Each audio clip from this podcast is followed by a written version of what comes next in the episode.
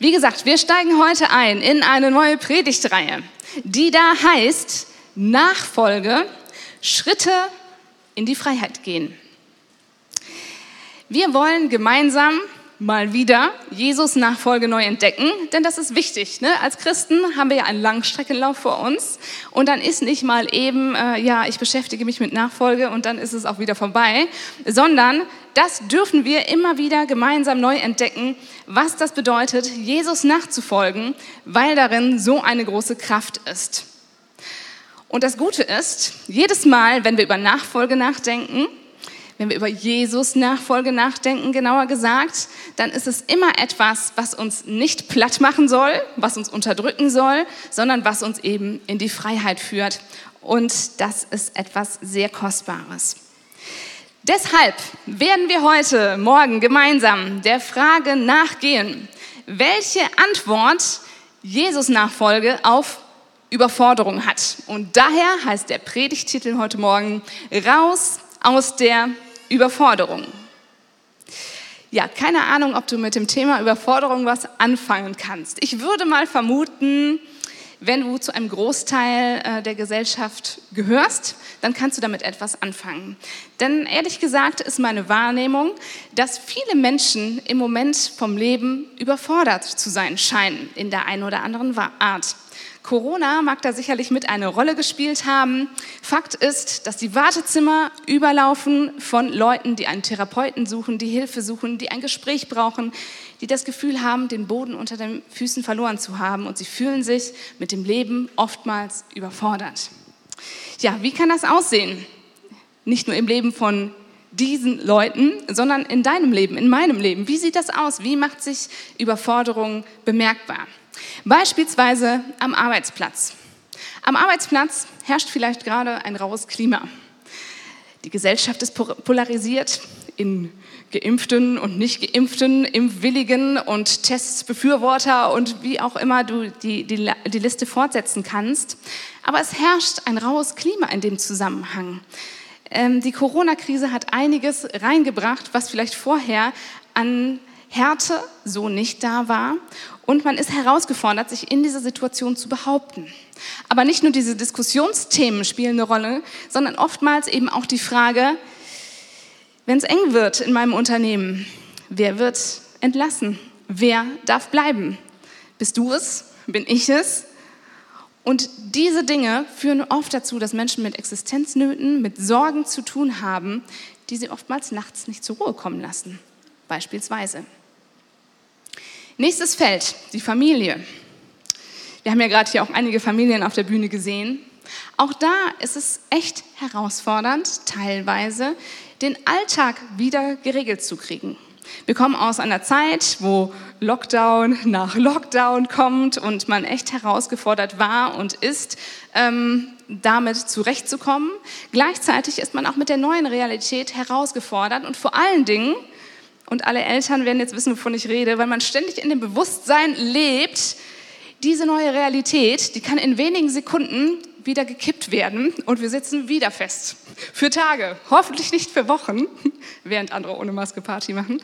Aber diese Realität ist sehr schwer zu verkraften ähm, und es macht Not.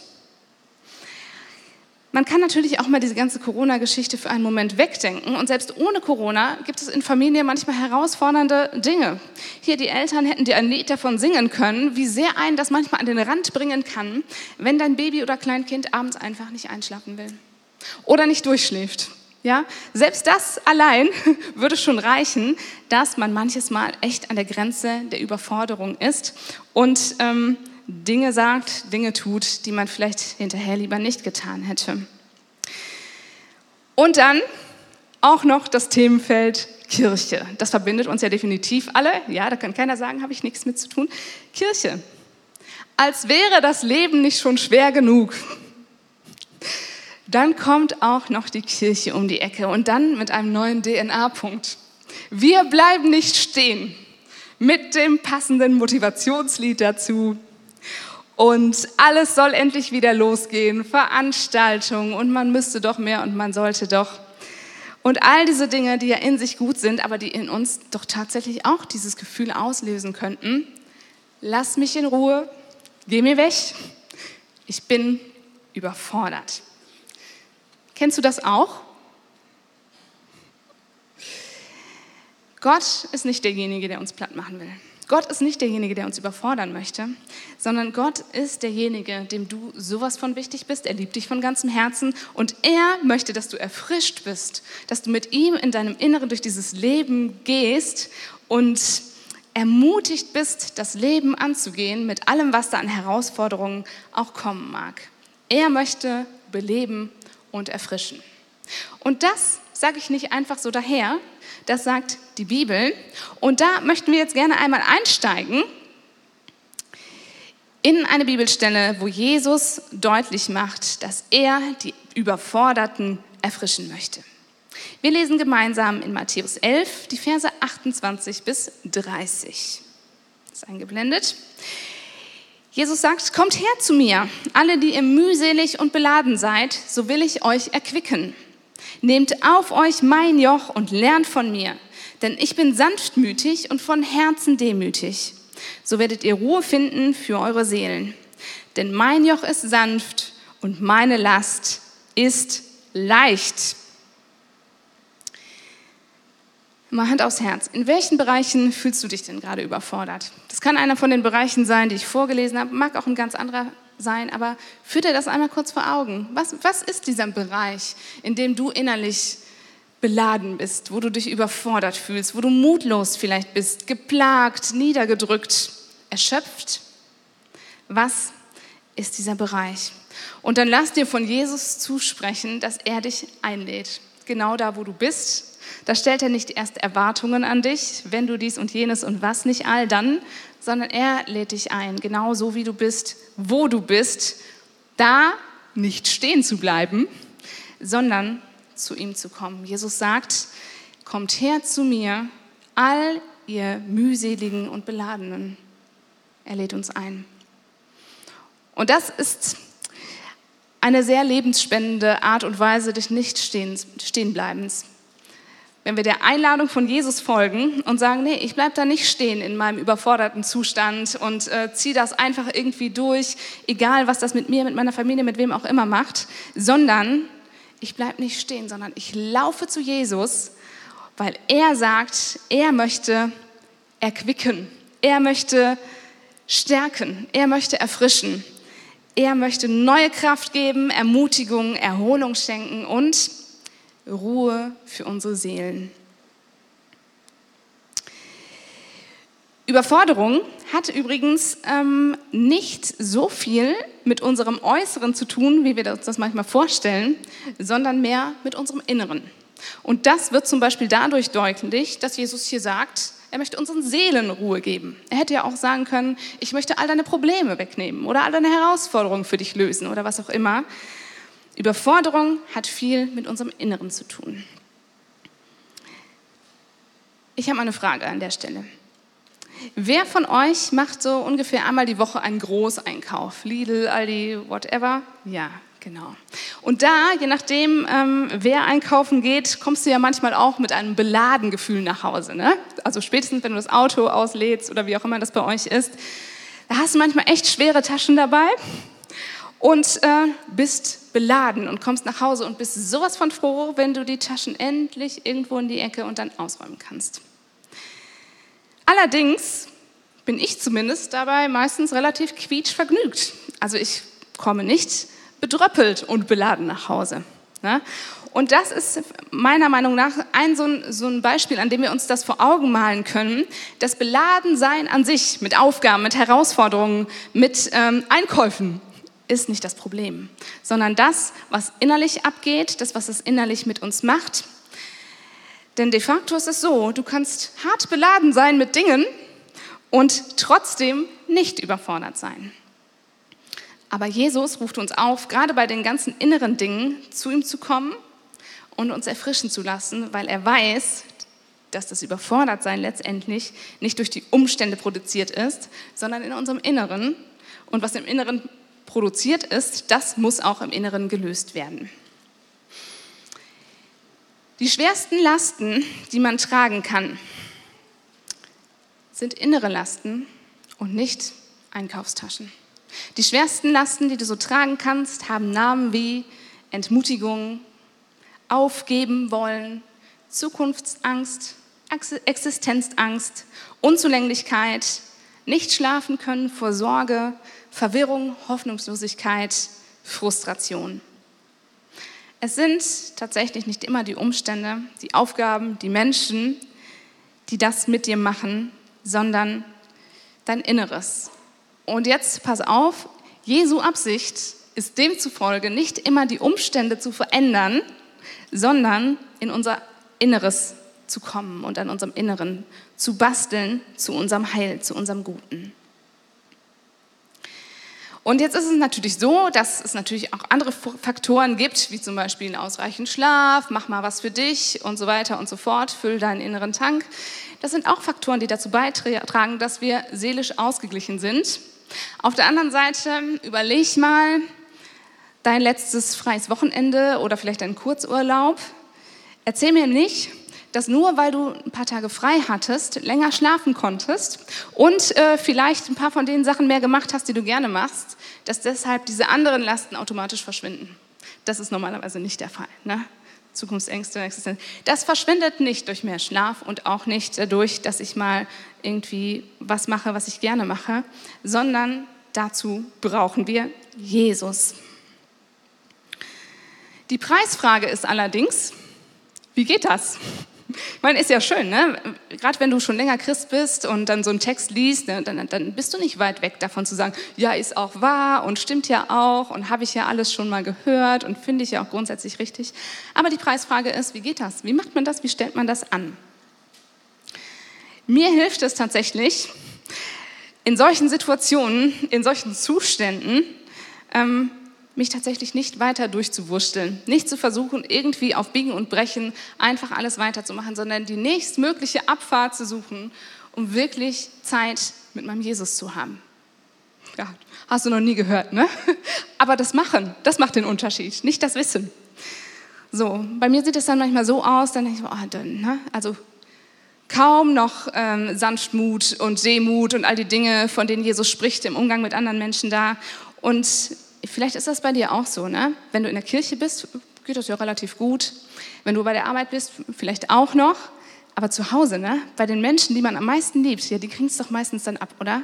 So, und da ist ja spätestens dann der Moment gekommen, wo man eben die nächste Ausfahrt suchen muss und sagen muss, nee, das, was jetzt gerade in mir abgeht und so wie ich mit euch umgehe, das ist nicht das, was ich eigentlich möchte. Da ist irgendwas in eine Schieflage geraten in meinem Herzen.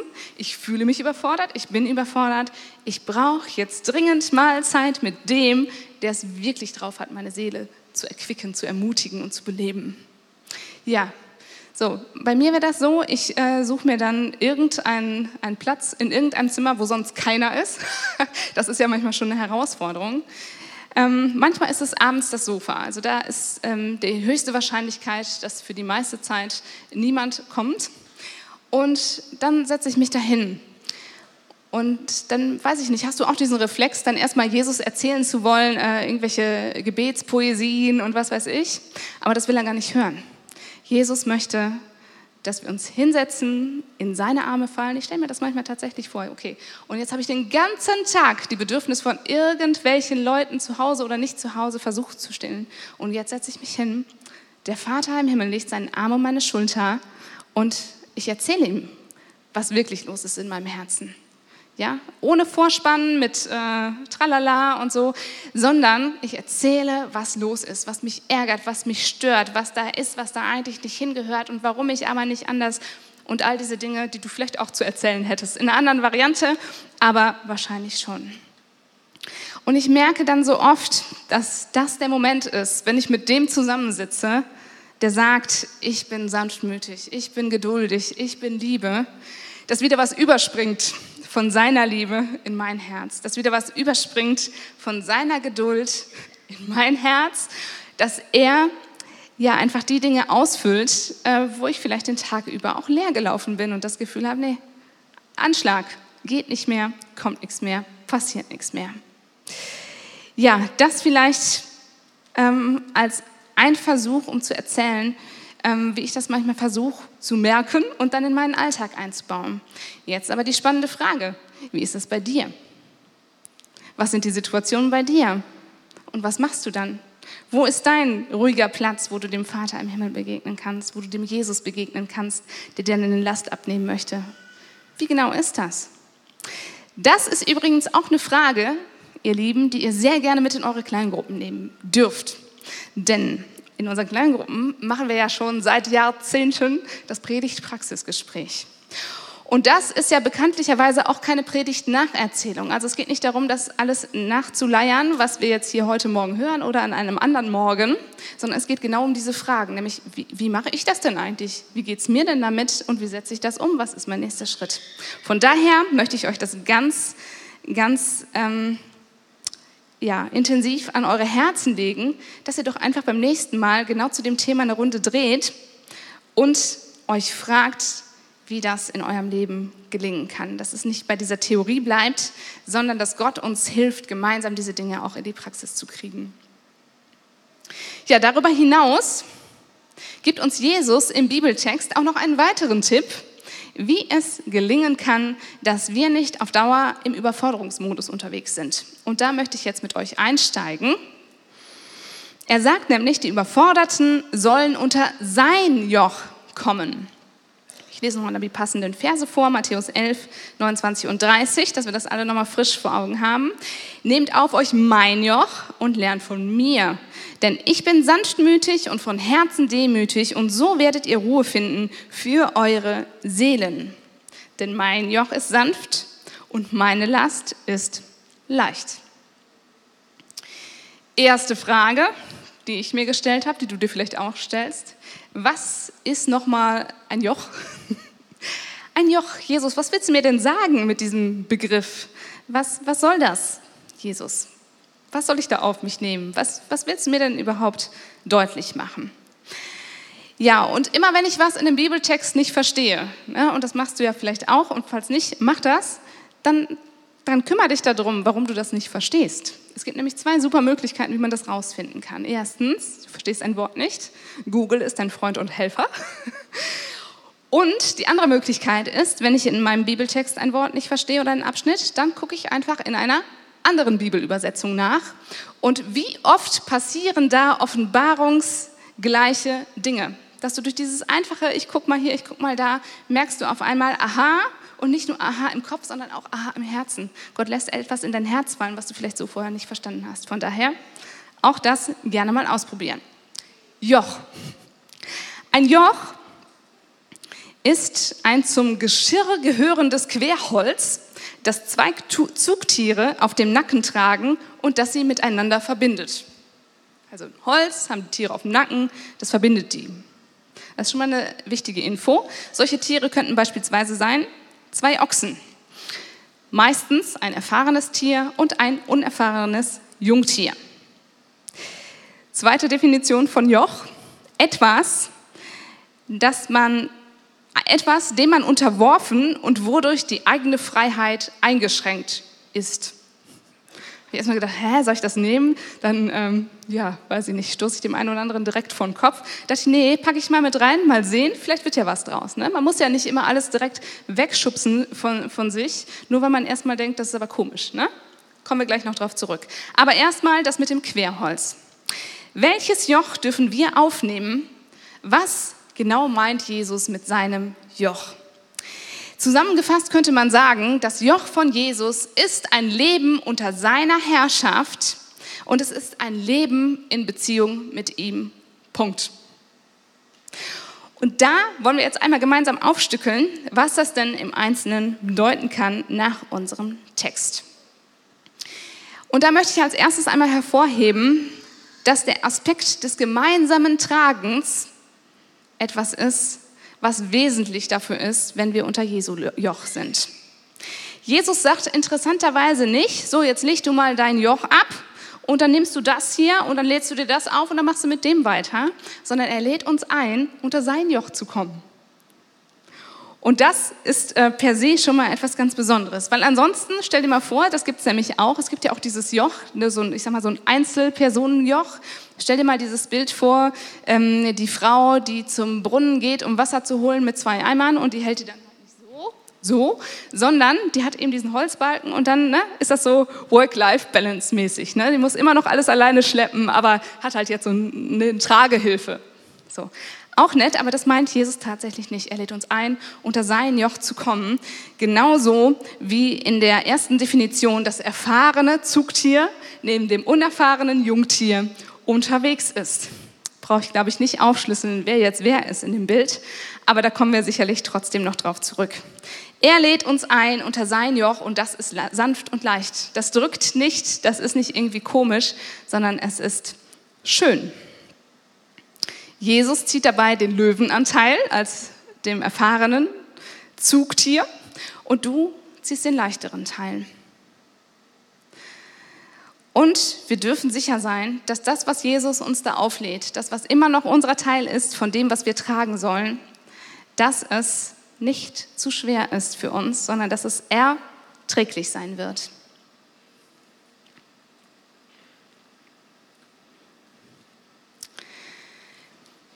Ihr wisst, dass wir neben dem DNA-Punkt, wir bleiben nicht stehen, ja auch noch andere DNA-Punkte haben, so auch immer gemeinsam. Und ähm, das fällt da irgendwie für mich mit rein. Ne? Ich meine, immer gemeinsam ist zwar wir zusammen und so weiter und so fort, aber ist natürlich auch im Kern Jesus und wir zusammen. Und Jesus hilft dir übrigens nicht nur, deine Kirchenlasten zu tragen, ja, so nach dem Motto, oh, ich bin jetzt hier und ich habe drei, vier, fünf Dienste und da hilft mir Jesus eben und das Joch ist, fühlt sich dann zwar schwer an, aber es ist doch nicht so schwer, ne? sondern er hilft uns wirklich mit allen Arten von Lasten ausnahmslos, die wir in unserem menschlichen Dasein so zu tragen haben. Nur ist es ja so, dass wenn wir sagen, immer gemeinsam. Dann meinen wir das auch vollkommen ernst und wir sollen ja auch einander die Lasten tragen, weil wir dann das Gesetz Christi erfüllen und all diese Dinge. Aber es ist so, dass menschliches gemeinsam Grenzen hat. Vielleicht hast du das auch schon schmerzlich erlebt, dass selbst Leute, die dir zugesagt haben und das vielleicht auch gerne wollten, mit dir gemeinsam unterwegs zu sein, dass sie das auf einmal nicht mehr tun. Das ist krass. Aber eine Sache, darauf können wir zählen, das passiert uns mit Jesus nicht. Er ist wirklich uneingeschränkt mit uns gemeinsam unterwegs. Ich weiß nicht, ob du in den letzten Monaten ähm, mal eine Krankenhaustür von außen besichtigt hast. Da ist dieses Handzeichen drauf. Wer kennt das? So. Wisst ihr, was das bedeutet? Das bedeutet, hier darf keine Begleitperson mehr rein. Das interessiert dich herzlich wenig, wenn du nicht auf ein Krankenhaus angewiesen bist. Wenn aber doch, dann interessiert dich das sehr wohl. Ich war in den letzten Monaten zweimal im Krankenhaus und habe mir öfter dieses Schild angeguckt ähm, von innen. Und ähm, einmal war ich da, um unsere Tochter zur Welt zu bringen. Und ähm, ich sag dir, das ist schon krass, wenn du das auf einmal irgendwie alleine alles äh, durchziehen sollst. Der eine oder andere hat es vielleicht mit einem Krankheitsfall erlebt oder was auch immer. Das ist auf jeden Fall eine krasse Nummer. Ja, und dann bist du da alleine. Aber Jesus ist da. Du bist da alleine. Die Hebamme hat keine Zeit, die Schwester hat auch keine Zeit, nicht mal die Schülerin hat Zeit. Und der Mann sitzt auf dem Parkplatz im Auto. Und dann in so einem Moment sich bewusst zu machen, ja, aber einer ist da, der lässt sich durch, durch kein, kein Handzeichen abhalten, durch keine Regelung, durch gar nichts. Er ist immer treu, er ist immer da. Und für mich war das so, dass ich kurzzeitig dann echt auch, ähm, ich sag mal, in so eine Art Selbstmitleidsphase verfiel, weil ich dachte, das ist ja wirklich ungerecht, ne? War es auch. Und ich dachte so, ja, selbst Maria und Josef, ne, selbst die waren zusammen, als der Heiland der Welt auf die Welt gekommen ist. Und ich sitze hier alleine und mein Josef sitzt im Auto. Der könnte hier sein, aber er sitzt im Auto. Und die letzten 20 Minuten durfte er dann doch noch rein. Geschichte ist also gut ausgegangen. Aber du weißt, was ich sagen möchte. Ja, es gibt diese Situationen, wo wir auch wirklich darauf angewiesen sind und darauf geworfen sind, dass der, der versprochen hat, immer bei uns zu sein, immer bei uns ist. Andere Begebenheit, die niemand von uns persönlich erlebt hat, sonst wären wir nicht hier. Es gibt ja auch genügend Leute, die alleine sterben. Und das ist eine Situation, die, die geht mir wirklich sehr zu Herzen, wenn ich mir das überlege, dass da Menschen durch mussten, vielleicht auch durch müssen, vielleicht nicht in unserem Land, aber woanders. Und wie gut zu wissen, dass selbst da, dass selbst da, selbst in dieser Situation auf unseren Jesus Verlass ist, wenn er sagt, ich trage die Lasten mit dir, ich bin bei dir, ich bin treu, ich halte zu dir. Sogar in diesen Situationen ist er da und hält zu uns. Jesus möchte, dass wir Reife lernen. Jesus möchte, dass wir von ihm lernen. Wir dürfen Reife lernen, weil Jesus uns das zuspricht. Er erwartet nicht von uns, dass wir von vornherein perfekt sind, alles können, alles drauf haben, sondern Jesus ist derjenige, der möchte, dass wir zu reifen, mündigen Leuten heranwachsen. Jetzt mal ganz ehrlich, wenn wir hier über Überforderungen sprechen und diese Dinge, ich meine, Jesus hätte doch auch locker sagen können, ach, lass das doch mit dem Joch, ich ziehe das für dich und du äh, gehst munter deines Weges. Hätte er doch machen können. Ich glaube, dass er das nicht gemacht hat, weil er sich das so sehr wünscht, was er in diesem Text auch betont, dass wir von ihm lernen. Und wenn du mal ins Leben guckst, dann ist es einfach so, dass eine leichte, angemessene Überforderung immer auch eine gute Möglichkeit ist, zu lernen. Wenn du erst ein Kind hattest und dann auf einmal zwei, dann ist das eine Herausforderung, die dir hilft zu lernen, dich zu stretchen. Wenn dein Kind auf einmal lernt, aufs Sofa zu klettern, ne, dann fängt das so an, dass es das erstmal nicht kann. Das probiert es ungefähr 150.000 Mal und es klappt immer nicht. Es klappt immer nicht, es klappt immer nicht. Aber dann kommt irgendwann der Moment, wo es das kann. Das heißt, es ist wirklich gut in vielerlei Zusammenhängen, dass wir herausgefordert sind, dass wir ein gesundes Maß an Überforderung haben, einfach deshalb, weil Gott uns weiterführen möchte. Wenn wir zum Thema Berufung gucken, und jetzt sind wir wieder bei Kirche und Reich Gottes und all diesen Dingen, auch da ist es ja sehr auffällig, dass wenn Gott uns ruft, wenn er uns bestimmt, eine Sache zu tun, dann sind die Schuhe immer zu groß für uns. Ja?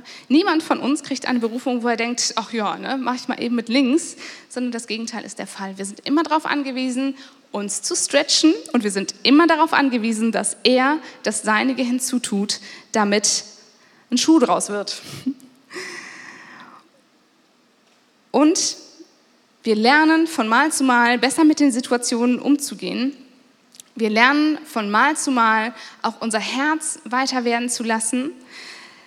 Und wir lernen auch von Mal zu Mal, wo unser Kind dann wieder mal nicht durchschläft oder einschläft, dann trotzdem vielleicht mit Sanftmut, mit Geduld, mit all diesen Dingen zu reagieren, einfach weil es unser Ansehen ist, unser Ansinnen ist, uns weiterzuentwickeln in diesen Dingen. Sagen zu können, ich darf lernen, ich muss nicht perfekt sein, Jesus ist mit mir unterwegs, ich folge ihm nach, das ist eine befreiende Botschaft, das ist keine Unterdrückerbotschaft.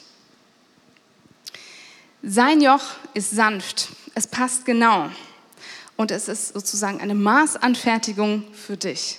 Das heißt, die Situationen in deinem Leben, vor allen Dingen die, auf die du keinen Einfluss hast, da dürfen wir sie aus Gottes Hand nehmen, dürfen zu ihm laufen, dürfen uns ermutigen und erfrischen und erneuern lassen. Aber wir dürfen auch gleichzeitig davon ausgehen, dass er diese Situation nutzen wird zum Guten in unserem Leben und im Leben der Leute, von denen wir umgeben sind. In der Erziehung ist das übrigens auch so, ne? liebe Eltern von der Kindersegnung. Ich hatte das ja vorher vorgelesen mit dem Joch und äh, dass ähm, die Tiere dann teilweise ihrer Freiheit beraubt werden, damit sie ähm, unter dem Joch unterwegs sein können. Ganz ehrlich, das machen wir auch. Wenn unsere Kinder sich nicht benehmen und wir sie aufs Zimmer schicken oder was auch immer, dann berauben wir sie einen Teil ihrer, einen, ihrer Freiheit, damit sie lernen, damit sie reif werden, damit sie sich weiterentwickeln. Und von daher ist es, glaube ich, ein weit verbreitetes Prinzip, dass es eine gute Sache ist, wenn wir bereit sind zu lernen, wenn wir uns stretchen lassen und wenn wir nicht einfach den einfachen Weg suchen, unter dem Joch raus und unser eigenes Ding drehen. Und jedes Mal, wenn wir zum Kreuz kommen, dürfen wir auch gleichzeitig Dinge ablegen, die uns im negativen Sinne unterjochen. Ein Leben ohne Jesus, Sünde, Zielverfehlung, negative Gedanken, Schuldgefühle, religiöse Forderungen, den Anspruch, perfekt sein zu wollen und zu müssen. Und da wäre die Frage, was davon möchtest du am Kreuz abgeben? Was davon möchtest du Jesus hingeben? Was unterjocht dich in einer negativen Art und Weise, was am besten am Fuß des Kreuzes aufgehoben wäre? Und was möchte Jesus dir vielleicht im Gegenzug geben? Christsein ist befreiend und nicht unterjochend und nicht überfordernd. Es soll uns Kraft geben zum Leben und nicht unsere letzten Kraftreserven rauben. Ich möchte uns einladen, dass wir gemeinsam aufstehen. Und ich möchte uns die Frage stellen in diesem Moment, bist du mit Jesus unterwegs? Bist du mit Jesus unterwegs? Wann bist du das letzte Mal in seine Arme gerannt? Wann hast du das letzte Mal seinen Zuspruch abgeholt, deine Last abgeladen? Das Joch der Jesus-Nachfolge kann erschöpfend überfordernd sein. Es möchte aber nicht überfordern. Es möchte innerlich frisch machen, geistlich reif, Frucht bringen, Erfüllung und Freiheit. Und ich möchte uns einladen, dass wir einmal unsere Augen schließen. Und ich bitte dich, dass du dich einmal in folgendes Bild reindenkst. Das ist eigentlich kein Bild, das ist eigentlich eine wahre Begebenheit. Jeden Mittag hole ich meine Tochter von der Schule ab. Und manchmal sehe ich von weitem, das war ein anstrengender Tag, total überfordert.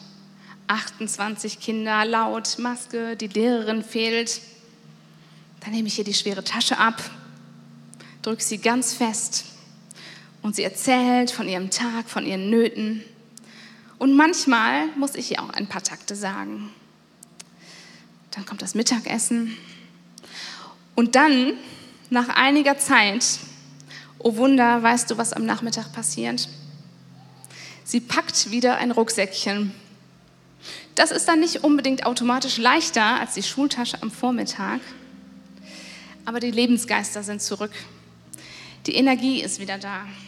Sie will nach draußen, sie will hüpfen, sie will voller Elan und Lebensfreude in der Herbstsonne unterwegs sein und ist wieder bereit, das Leben in Angriff zu nehmen, neue Abenteuer zu erleben. Weißt du, so will ich mein Mädchen sehen. Nicht so niedergeschlagen und überfordert wie in dem Moment, wo sie aus der Schule kommt, sondern lebensfroh, das Leben in Angriff nehmend.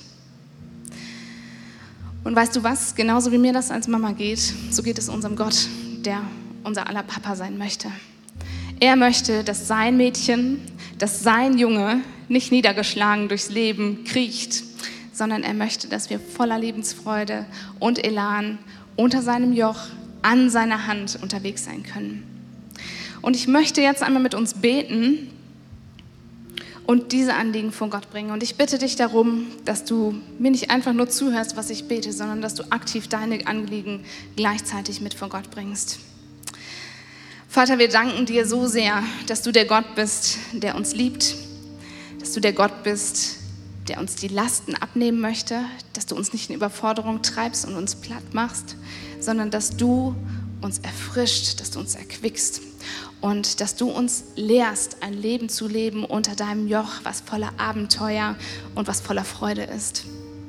Und ich bitte dich für jeden deiner Mädels und deiner Jungs heute Morgen, dass du dieses Bild neu in unser Herz fallen lässt und dass du uns in den Situationen, wo es ankommt, durch den Heiligen Geist zeigst, was es bedeutet, die Ausfahrt zu nehmen, zu dir zu laufen, uns erneuern zu lassen von dir, uns erfrischen lassen von dir.